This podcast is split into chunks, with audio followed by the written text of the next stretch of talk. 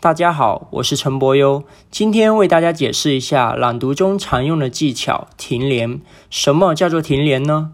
顾名思义，停连就是朗读声音的停顿和连接。无论是朗读还是说话，我们需要停顿以满足生理的需要，也就是我们需要换气。但更重要的是，停连可以满足读者的心理需要，也就是表情达意。所以我们在朗读的时候，要从具体的语境入手，符合特定的语义。我们在朗读的时候，需要合理的安排停连，避免出现割裂断句，避免因停连不当而产生歧义等停连不当的现象。大家听我读下面这个例句，这个解释不清楚，这个解释不清楚，您发现了吗？当我停顿的位置不同，其实它的意思也就截然不同。所以我们要掌握停连的技巧。那停顿有哪些类别呢？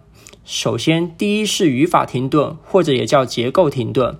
它反映了句子、句群等结构关系而做的一种停顿。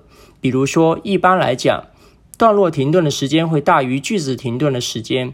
句中又根据标点符号的不同，那么停顿的时间长短也有所区别。一般来说，句号、问号、叹号、省略号的停顿时间稍长；分号、冒号停顿的时间其次；逗号停顿的时间稍短。停顿时间最短的是顿号。我们来看这个例句。但妈妈却明白，我只是个孩子。这个停顿是在叙宾之间的停顿。三十多年过去，我带着满头霜花回到故乡。第一紧要的便是去看望小乔。这里的停顿是中心词修饰语之间的一个停顿。当然，我们要注意的是，标点符号是语法停顿的主要标志。可有时为了表情达意的需要，我们是可以突破标点符号的限制的。我们来看看根据表情达意的需要而做的停顿，这我们称之为强调停顿。比如说，看接下来这个例句：这鸟大的、小的、花的、黑的，你发现了吗？当我按照标点符号的停顿时间去停的时候，会显得非常的呆板和单一。这个时候，有的地方虽然有标点，我们可以把它连读。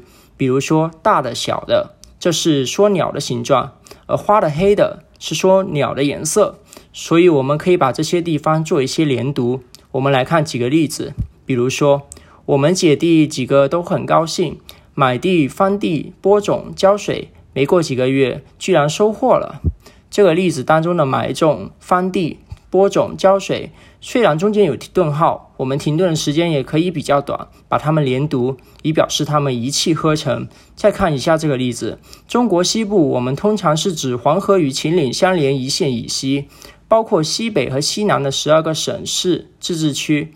例子中的十二个省市自治区，这里虽然有标点符号，我们还是可以把它连读。